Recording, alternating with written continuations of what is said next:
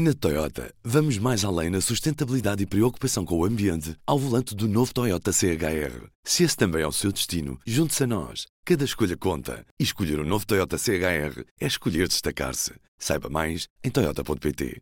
Do Jornal Público, este é o Soundbite. Ruben Martins. E hoje, soundbite especial legislativas. Mais à frente temos jornal de campanha com a jornalista Mariana Tiago na estrada, a seguir a campanha da CDU. Vamos aos sons do dia também. Mas hoje, antes de mais, viva Ana Sá Lopes. Viva Ruben. E viva Helena Pereira. Olá, viva. Trazemos para o som do dia Luís Montenegro, o líder do PSD. Palavra de honra mesmo. Palavra depois vou ter consigo e vai ver. Não precisa. E depois tem-me a perna. Olha, para ser muito claro sobre isso, se eu algum dia tiver que cortar um cêntimo numa reforma, demito-me. Olha, ah, pronto, acho que olha, Helena, pelo lado temos Luís Montenegro que até tenta colar-se um pouco ao discurso de Pedro Passos Coelho no que toca à imigração, mas por outro lado vem separar-se de Passos Coelho, de certa forma, mostrando que se um dia tiver de cortar as pensões, se demite. Quer isto dizer que uh, Luís Montenegro não quer tomar este legado de Passos Coelho, ou seja, não quer ser visto como um rosto da austeridade. Pois, isto, o que aconteceu foi exatamente aquilo que era previsível. Passos Coelho aparece e no dia a seguir Uh, Luís Montenegro é confrontado na rua por duas senhoras que lhe dizem, atenção, que foi o seu, o seu partido que cortou as pensões. Portanto, era óbvio que isto ia acontecer e tem piada ter sido. Foi muito rápido, portanto, ainda bem, pronto, já. Já despachou. Já, já saiu o elefante, é isso da sala. Exatamente. Exatamente. E portanto, Luís Montenegro está numa, numa, está numa espiral de, de, de promessas e de, e de afastar as coisas más da PAF, no fundo, Se não é? bem Porque agora... que, Helena, em 2024 e tendo o ciclo económico relativamente estabilizado, o país está a crescer, acho que prometer não cortar pensões não é nada de extraordinário, não é? Exato, pois, era aí que eu queria chegar, que é, a questão das pensões é mais profunda do que dizer-se eu demito-me se, se, cortar um cêntimo. Isto é uma coisa muito básica de se dizer, porque aquilo que as pessoas esperam, e viu, porque viu-se o que aconteceu há dois anos ou há um ano e meio, até o próprio Luís Montenegro falou nisso nos debates, que é o que é que o PS fez com as pensões, que é o seguinte. Um cenário drástico como cortar pensões aconteceu porque havia uma bancarrota. Uh, portanto, não é todos os anos que pode um governo ter que ser confrontado com a necessidade de cortar pensões. Que, a dúvida que existe é, por exemplo, o que aconteceu em 2022, quando nós temos uma lei que diz que os aumentos das pensões têm que ser em linha com a inflação.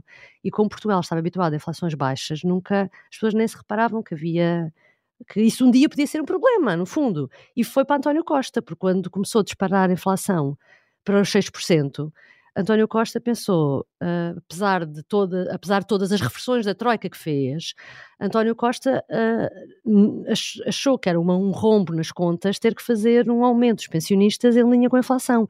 E realmente não cumpriu a lei e fez um aumento inferior. Mais tarde, como as contas públicas estavam boas, lá reverteu a situação. Lá reverteu. E, portanto, o que as pessoas têm que perguntar para o futuro não é ah, ele diz que não me corta um cêntimo. Não, é, é, é o, o, Luís Montenegro vai manter o compromisso de uh, cumprir a lei estritamente como ela é e mais do que isso fazer os aumentos, que é isso que ele, que ele promete.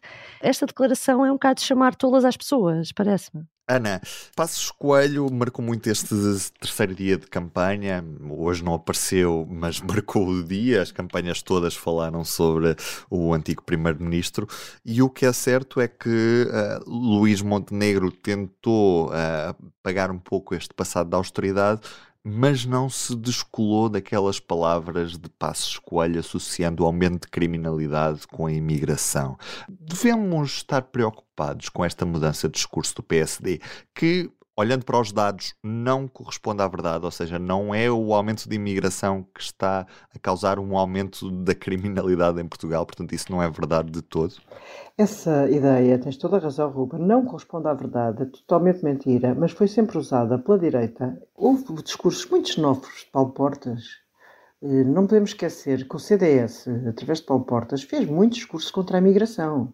Isso O Pedro Passos Coelho, em 2017, quando foi a discussão da lei da imigração que foi aprovada, culpava o Bloco de Esquerda e o PCP por terem feito uma política de portas abertas, por Portugal ter passado a ter uma política de portas abertas. Portanto, o que Passos Coelho disse à noite, segunda-feira, no em Faro, não foi nada que não tivesse dito em 2017, quando era líder do PSD.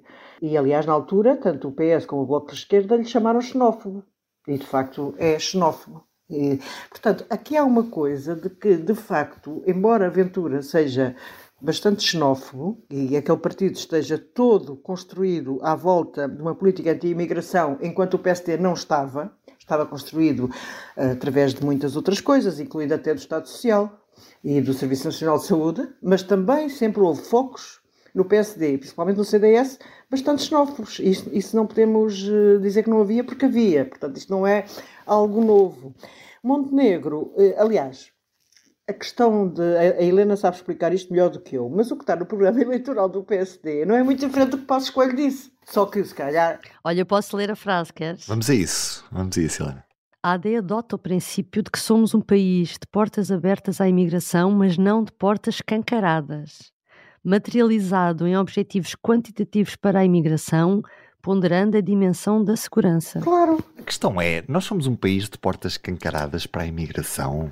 Não é verdade, não é? é Nós olhamos mentira. para estes dados. É tudo É, mentira. é, é, dá a ideia de que qualquer pessoa que chega ao aeroporto de Lisboa tem entrada no país sem cumprir os requisitos, o que não é propriamente verdade. Isso é uma grande sabemos. mentira. É uma grande mentira que a direita eh, se entretém há muitos anos de, de, de propagar. Isso sem dúvida que é, é um facto. É uma... E essa mentira, eh, por acaso está- na Alemanha está a acontecer uma discussão muito interessante e hoje tanto o presidente alemão como o presidente de uma grande empresa de automóveis, da Mercedes, vieram falar que este discurso de imigração que está a ser feita pela AfD, que está neste momento com muito poder na Alemanha, que esse discurso vai prejudicar os alemães. Porque eh, não vão encontrar pessoas para trabalharem em lugares onde haja ódio e racismo. E tanto o Presidente da República, o Steinheimer, fez um, um discurso muito importante, e- mas o Presidente da, da empresa automóvel ainda foi mais longe. Fizeram dois discursos muito de que este clima de que os imigrantes vêm eh, rebentar com a nossa segurança, claro que depois as pessoas não querem vir e depois claro que não há pessoas para trabalhar. Nunca tivemos um desemprego tão baixo e nunca tivemos, e, e sabemos que muito de, de- precisamos de imigrantes para trabalhar. E não só para trabalhar, como precisamos de imigrantes para termos filhos. Nós temos uma curva demográfica tenebrosa. Os portugueses não têm filhos.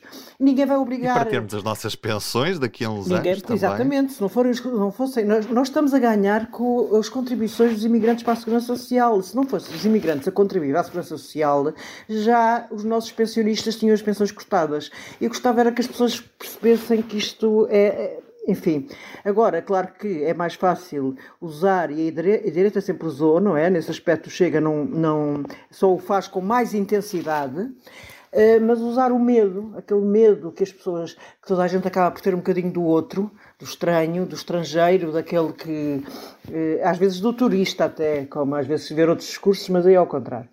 Aí é mais à esquerda, o discurso antiturista. Gostava só de acrescentar que o próprio Paulo Rangel, figura destacada do PSD, justificando uh, o discurso de Passos Coelho, fez uma associação também sui generis, em que diz que a sensação de insegurança realmente é aumentada porque nos últimos 15 dias partiram duas vezes o vidro do carro no Porto e que era uma coisa que antes não acontecia. E ele disse isto ontem nas televisões.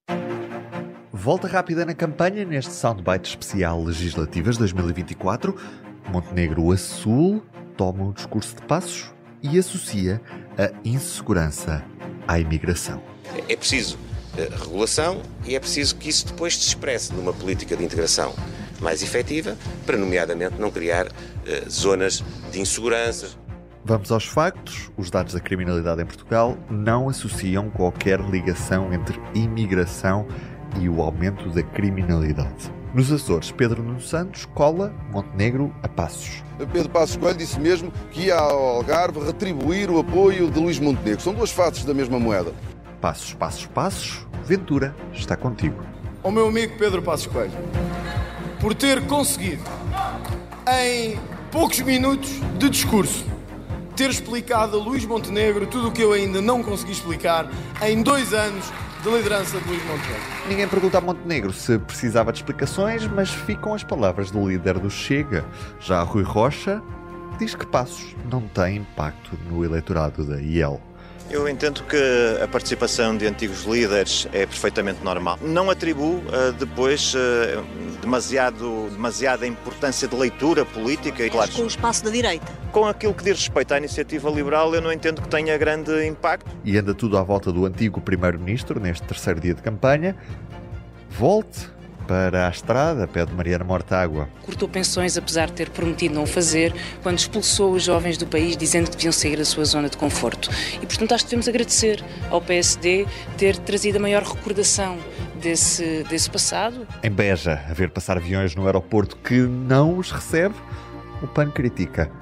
Vinda de passos são opções do PSD. Passos Coelho vem, no fundo, aproximar mais a AD daquilo que é a agenda, lá está, mais extremista da direita, ao invés de trazerem a social-democracia para o centro democrático, em particular para o centro-esquerda uh, político, mas são opções, como é óbvio, são opções do Partido Social Democrata. Falta a CDU, que hoje andava pela margem sul. Vamos então diretos à campanha, público na estrada, com a jornalista Mariana Tiago. Olá, Mariana. Olá, Ruben. Estive durante a manhã desta terça-feira a acompanhar Paulo Raimundo numa arruada em Setúbal, que juntou cerca de 50 apoiantes da coligação PCP-PEV e onde esteve presente também Paula Santos, cabeça de lista por Setúbal, e Bruno Dias e Miguel Tiago, os números 2 e 4, uh, ah, pelo mesmo círculo eleitoral. O líder da CDU disse que estava em casa e a verdade é que sentiu alguma leveza e mais à vontade nas interações um, com as pessoas que estavam na rua, face à arruada da passada segunda-feira, em Alverca. Um,